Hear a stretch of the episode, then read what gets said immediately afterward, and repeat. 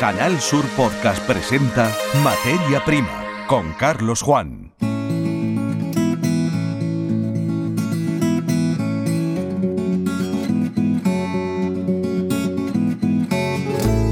Bienvenidos al podcast Materia Prima en Canal Sur Radio y Televisión.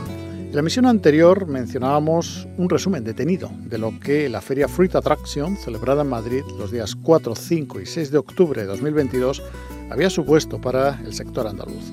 Bien, ese momento ha llegado. A vuelta de sintonía entrará en este estudio Antonio Hermosa, la persona que ha formado parte de la presencia que esta casa ha tenido durante la feria.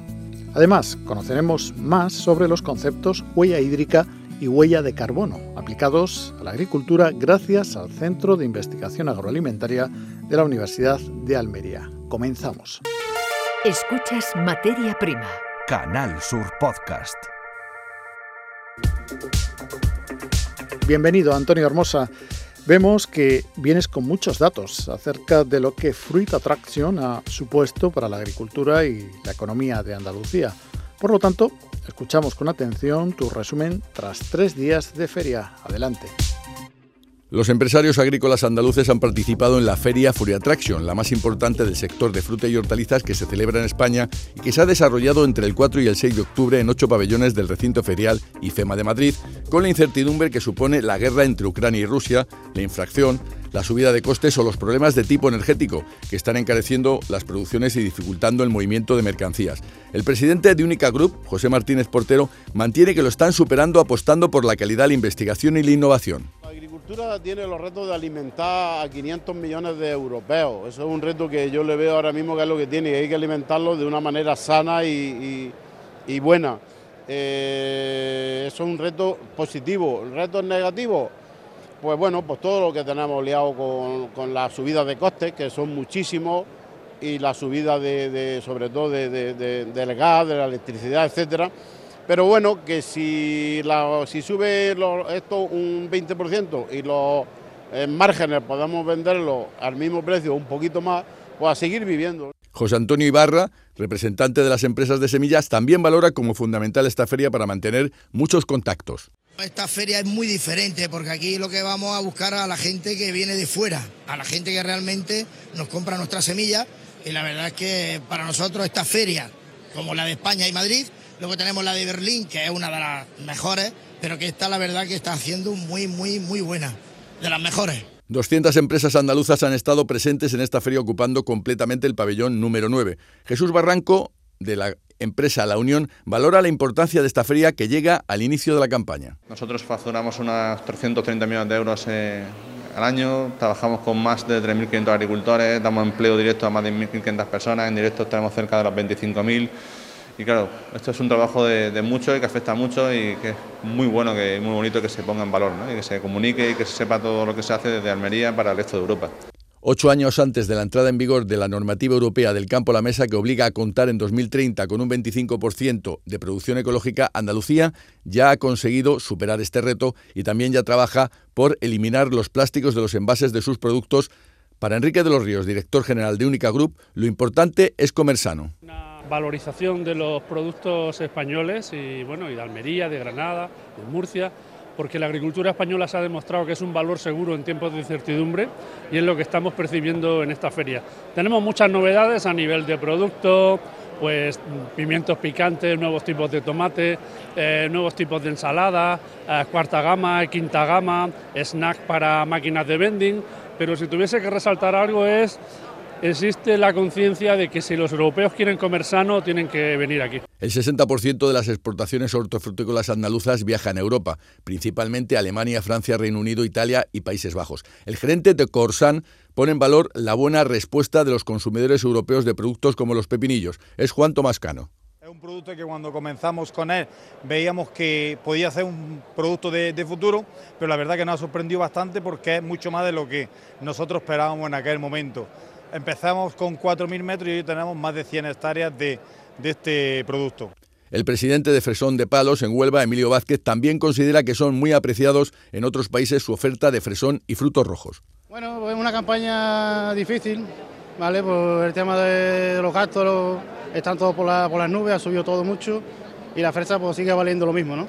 Entonces, bueno, va a ser un año difícil, va a ser un año complicado, pero bueno, ahí estamos siempre luchando. Este año han subido un 9% y se ha vendido más de 4.500 millones de euros en exportaciones. La consejera de Agricultura, Pesca, Agua y Desarrollo Rural, Carmen Crespo, cree que se están dando los pasos adecuados para seguir vendiendo en todo el mundo. Enhorabuena por ese récord de exportación a todas las empresas, el 9% más con 4.786 millones de euros. Enhorabuena por la OPCH, 6 más, 110 millones en el mes de octubre. Enhorabuena por lo que hacéis, por lo que aportáis a la sostenibilidad, a la salud, a la suficiencia alimentaria de Europa y, por supuesto, muchas gracias por la aportación del empleo de calidad. Almería lidera la producción con sus cultivos de pimiento, tomate, pepino, judía verde, calabacín, berenjena, melón y sandía. Granada apuesta por el esparro, la alcachofa, la cebolla, la lechuga y el tomate cherry, además de los cultivos tropicales que se dan en su costa y en la de Málaga, donde se cultivan chirimoyas y aguacates, además de limón y la uva de pasa. En Huelva predomina el fresón, los frutos rojos, la mandarina y la castaña. Sevilla apuesta por los cítricos, el melocotón y el tomate industrial, mientras que Córdoba trabaja intensamente la naranja. En total, las frutas y hortalizas suponen 10 millones de toneladas en Andalucía y representan el 77% de la producción nacional y el 10% de la europea. Rafael Domínguez, gerente de Huelva, destaca el trabajo que desde Huelva se lleva a cabo para mostrar sus productos. Nuestra fresa, pues una fresa saludable, una fresa sostenible y una fresa de calidad, ¿no? que es lo que ofrecemos a, nuestros clientes y, y sobre todo al consumidor, ¿no? de cara al consumidor. Yo creo y entiendo que esta feria es una feria muy importante, que teníamos que estar, estamos aquí, como bien saben, de la primera edición, estamos aquí en la feria y estamos apostando por ello. Yo creo que debemos demostrar a, lo que es el mundo pues los productos que tenemos en Andalucía y en este caso los berries de Huelva. Los cultivos se desarrollan en más de 200 organizaciones de productores de fruta y hortalizas. En el último año se han creado seis nuevas. Para el delegado de empleo de la Junta de Andalucía en Granada, Javier Martín, el campo andaluz y el sector de fruta y hortalizas es fundamental para generar empleo en muchos pueblos. Es fundamental para la economía de muchos pueblos de la provincia de Granada. Son motores muy importantes de la lucha contra la despoblación, ¿no? Sin el sector agro, eh, cooperativista y agroindustrial pues muchos pueblos lo tendrían muy difícil, ¿no? Algunas empresas han apostado por la fusión entre restauración y agricultura y han mostrado la variedad de platos que se pueden realizar con los productos hortofrutícolas. Conocidos cocineros han acompañado a lóndigas y cooperativas y han enseñado cómo usar las frutas y hortalizas en la elaboración de buenos platos. Ferran Adrià o Samantha Vallejo Nájera han estado por Free Attraction. Ella ha presentado las primeras jornadas gastronómicas de tomate con sabor que se celebrarán en febrero en Almería organizadas por la mayor empresa exportadora de tomate de Europa, la almeriense Casi. Su presidente Antonio Bretones valora esta apuesta por mostrar sus productos. Queremos dar a conocer el sabor que tiene nuestra tierra en el tomate y que conozca la, sociedad. Entonces haremos una jornada gastronómica en febrero eh, con 10 restaurantes de Almería, 10 restaurantes de, de Madrid, hacer una fusión de, sobre, sobre todo el plato principal que sea el tomate. Y bueno, eh, tenemos mucha esperanza de que la gente nos conozca y conozca el sabor de la tierra. También ha estado el cocinero de Cómetelo de Canal Sur, Enrique Sánchez, que ha dirigido un concurso de cocina durante los tres días de la feria. Un concurso de cocina en el que las estrellas son las verduras, las hortalizas, los productos que da esta tierra maravillosa que es Andalucía y su, y su agricultura, que, que está representada. Vamos, yo cuando he visto el bodegón de productos digo, o sea, te falta tiempo para cocinar todo lo que hay aquí, de colores y de sabores. Las mujeres han tenido mucha presencia en la feria y cada vez están más presentes en los cargos de responsabilidad del sector. Así lo destaca la gerente de la cooperativa Natursur, Inmaculada Ángeles, que asegura que siempre han estado trabajando en el campo, pero que ahora son más visibles. No es que, haya muchas mujeres representando a la dirección de, de las empresas de este sector. Sí es verdad que poco a poco nos estamos haciendo hueco y siempre hemos estado allí, no es que hayamos aparecido de pronto, estábamos un poco en la sombra y bueno, íbamos apareciendo por una circunstancia u otra, vamos apareciendo poco a poco. Pilar García, de la empresa Los Miguelines de Palos de Huelva, considera que las mujeres agricultoras aman su arraigo en la tierra. Mi abuelo ya cultivaba fresa. Nosotros en Palo prácticamente casi el 80% del pueblo vive eh, de la agricultura y el resto de, la fábrica. Prácticamente yo me, yo me he criado en el campo. Yo soy mujer de campo. En mi vida siempre ha sido el campo y espero que sea el resto de mi vida. El secretario andaluz de la Unión de Pequeños Agricultores, Cristóbal Cano, ha defendido el modelo de agricultura ecológica andaluza. Portar el modelo Almería, ese invernadero solar que no depende de fuentes energéticas fósiles como en otras partes del continente y que tenemos que ponerlo en valor. Esta situación de dificultad creo que abre una gran eh, oportunidad para ese modelo, como digo, modelo Almería, de una producción bajo plástico no dependiente de tanta energía y producimos, por tanto, de una forma sostenible y hay que explicarlo y venderlo mucho más. La responsable de este sindicato en Almería, Francisca Iglesias, ha anunciado que en noviembre se celebrará en Almería un Congreso Mundial de Mujeres del Campo. Este año toca en Almería. Creo que es importante poner de manifiesto el trabajo que hacen las mujeres a nivel de pueblo, es decir, no solamente las mujeres que son agricultoras y ganaderas, sino también las mujeres del medio rural. La consejera de Agricultura, Pesca y Agua y Desarrollo Rural, Carmen Crespo, ha presentado en Free Attraction la plataforma de comercialización Siembra. Free Attraction para nosotros es un lugar internacional, donde estamos mostrando la validez y todo el empuje que tiene nuestro sector agroalimentario, especialmente fruta y hortaliza, que hemos subido, en este caso, 9% más en todo lo que van los siete primeros meses en exportación. Y bueno, pues aquí lo que estamos mostrando también son los retos de futuro. ¿Qué retos tenemos? Fundamentalmente, como todos sabemos, la unión, la comercialización, los costes de producción y, por supuesto, el agua, la sequía. Por eso aquí hemos hablado principalmente de eso, de bajar los impuestos, la doble tarifa eléctrica o el Next Generation, aprovecharlo en estos momentos para agua. Con esta herramienta se intenta predecir las campañas agrarias para afrontar mejor la venta de fruta y hortalizas. Los informes se elaborarán con datos obtenidos en Mercamadrid, Mercabarna, Valencia, Bilbao y los estudios realizados por el Gobierno central y el autonómico. A la Junta de Andalucía también le preocupa la falta de agua. Lleva invertidos 1.500 millones en infraestructuras hidráulicas y 140 en dos decretos de sequía. Junto a Murcia, pide que se siga trayendo agua del trasvase Tajo Segura hasta Andalucía. 23.000 hectáreas de cultivos de la comarca del Levante almeriense lo demandan. Que el agua se trate como un tema social y económico, no político. Por tanto, que se basen las decisiones en los estudios científicos y lo que dicen los científicos con respecto al trasvase. Lo que no se puede ir en contra del trasvase por una cuestión política. Yo creo que el trasvase en estos momentos es fundamental para el norte de la provincia de Almería. Son 23.000 hectáreas que se están regando con ese agua y además 23.000 familias que trabajan ahí y muchos puestos de trabajo y posibilidades para el futuro, y es cítricos, y es lechuga, y es posibilidades económicas.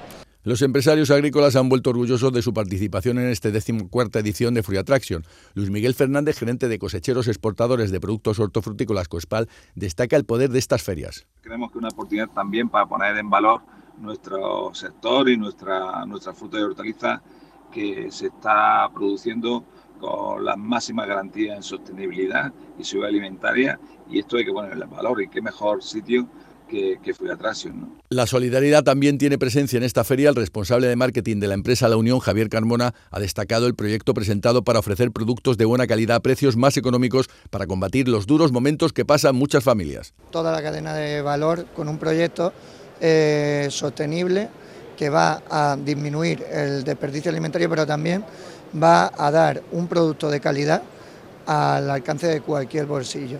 Estamos hablando de una disminución del precio de media con respecto a lo que sería un producto estándar de un 30-50% que responde a una realidad que es un incremento de costes. Almería representa el 50% de la producción de fruta y hortalizas. La alcaldesa de la ciudad de Almería, María Vázquez, considera que este sector es la base de su ciudad.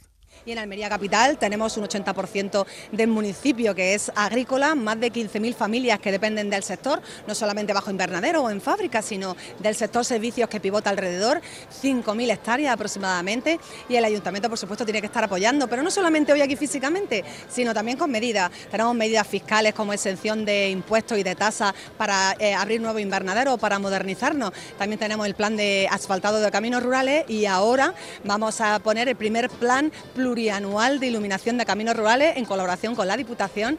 Javier Aureliano García, presidente de la Diputación de Almería, apuesta por productos bien elaborados. Cuando digo que exportamos salud es porque cultivamos esa salud, lo hacemos de manera limpia, sin ningún pesticida y lo venimos a contar y lo venimos a exponer y aquí mucha gente mira a Almería ya no solamente por cultivar salud y exportarla, sino también por cultivar tecnología, investigación y talento. Es decir, ya no solamente nos compran nuestros productos hortícolas, sino que también nos compran la forma por la cual producimos esos productos hortícolas. María Luisa Cruz, diputada de Desarrollo Económico, reconoce la apuesta de la provincia de Almería por los productos Grumet. Mostramos así el apoyo institucional, respaldando a las empresas de la provincia y manteniendo así encuentros profesionales que consoliden y abran nuevas líneas de comercialización de la marca Grumet Sabores Almería ya que de las cerca de 70 empresas de la provincia de Almería que estarán allí presentes, siete forman parte de la marca Sabores Almería. El municipio con mayor extensión de cultivos bajo plástico de fruta y hortalizas de Andalucía es el de Ejido. Su alcalde, Francisco Góngora, admite la transformación de su municipio gracias a la actividad del sector agrícola.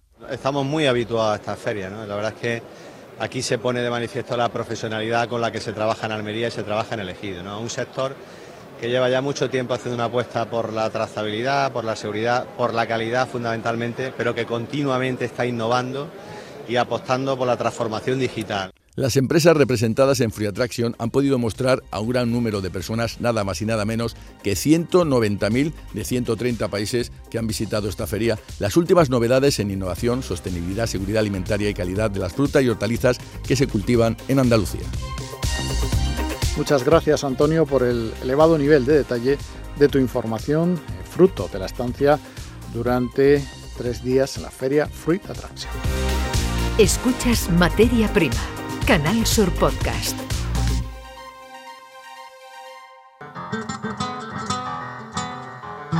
Los minutos que nos quedan de este podcast de la serie Materia Prima los dedicamos al conocimiento de la huella hídrica y de la huella de carbono.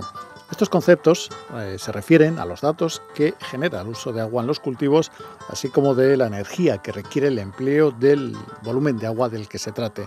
Nos vamos hasta Almería porque su universidad, la Fundación Miguel García Sánchez y Caja Sur, ultiman los detalles de una APP, una aplicación con la que los agricultores eh, podrán saber el agua y la energía que consume cada producto que cultivan. Podrán compararse con otros agricultores defendiendo la sostenibilidad de sus prácticas en el momento de abrirse a nuevos mercados. Todo esto nos lo ha contado Juan Reca, director del Centro de Investigación Agroalimentaria de la Universidad de Almería, a quien escuchamos. El objetivo del proyecto es determinar la huella hídrica y la huella de carbono en los cultivos mediterráneos, tanto cultivos de invernadero como cultivos al aire libre en toda la, costa mediterránea, tanto de Granada como de Almería. Em, para ello lo que vamos a hacer es desarrollar una aplicación, una aplicación para móvil en la que los agricultores van a introducir los datos, los datos de consumo de agua, consumo de energía, consumo de fertilizantes. Nosotros vamos a validar toda esa información y a, partir de esa información pues vamos a calcular huella hídrica, huellas de carbono y toda esta información se va a centralizar, se va a introducir en una base de datos para posteriores estudios y análisis eh, con objeto obviamente de mejorar eh, la huella hídrica y la huella de carbono de los cultivos, de nuestros cultivos eh, hortícolas y, y el estudio está bastante avanzado, ahora mismo estamos en la fase de desarrollo de la aplicación, de la aplicación que va a ser, digo, para móvil y, la conexión a la base de datos centralizada, al sistema centralizado. Eh, se han desarrollado todos los algoritmos de cálculo de, huella hídrica y huella de carbono y eh, una vez que concluya el proceso de, programación de la aplicación en sí, el objetivo va a ser eh, distribuir esta aplicación entre los usuarios con la ayuda del, departamento técnico del Grupo La Caña y de las entidades que colaboran con nosotros, eh, probarla, testearla y una vez que esté eh, perfectamente calibrada, pues esta aplicación la idea es que se extienda al máximo número de agricultores de, esta zona, pues para que ellos tengan la información de huella hídrica y huella de carbono y nosotros podamos certificar o de alguna manera se pueda demostrar y certificar la huella hídrica y la huella de carbono de la actividad, que actualmente de cara a la comercialización de los productos, los mercados son cada vez más exigentes y exigen tener toda esa información a la hora de, comprar. El proyecto tiene aplicación en todos los productos, añade el director del Centro de Investigación Agroalimentaria, Juan Reca. Bueno, pues en cuanto a productos, en principio queremos extenderla a todos los productos que sean más significativos. Ya repito, hortícola, tanto bajo invernadero como al aire libre, y también fundamentalmente cultivos subtropicales, frutales, que son los más habituales eh, también en la costa de Granada. Eh, bueno, huella hídrica y huella de carbono son dos indicadores eh, que miden la sostenibilidad de una actividad cualquiera. Concretamente en la agricultura la idea es determinar la cantidad de agua, el volumen de agua por cada, kilo de producto que se obtiene eh, eh, sería la huella hídrica y la huella de carbono es la cantidad de CO2 que se emite al producir ese producto. Obviamente lo que interesa es que tanto huella hídrica como huella de carbono sean lo más bajas posible, puesto que así eh, el impacto de la actividad agrícola sobre el medio ambiente es el menor posible. Al final es que esta ah, aplicación se distribuya a cuantos más agricultores mejor que estén interesados y de esa manera ellos podrán conocer cuál es el impacto, la huella hídrica y la huella de carbono de su explotación y al mismo tiempo ellos podrán compararse con, los valores medios de la zona y de, alguna manera esto va a servir para, estimular a los agricultores también en que mejoren sus prácticas agronómicas para reducir consumo de agua y para consumir la menor cantidad de energía posible y por tanto reducir el impacto sobre el CO2. El Centro de Investigación Agroalimentaria de la Universidad de Almería desarrolla 30 proyectos de investigación. Recientemente a este catálogo se le han sumado cuatro más relacionados sobre todo con la agricultura. Materia Prima, Canal Sur Podcast.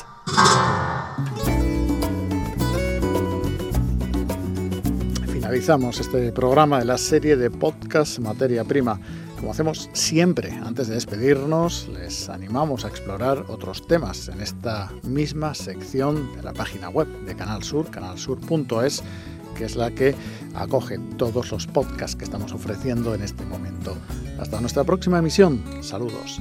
En Canal Sur Podcast han escuchado Materia Prima con Carlos Juan.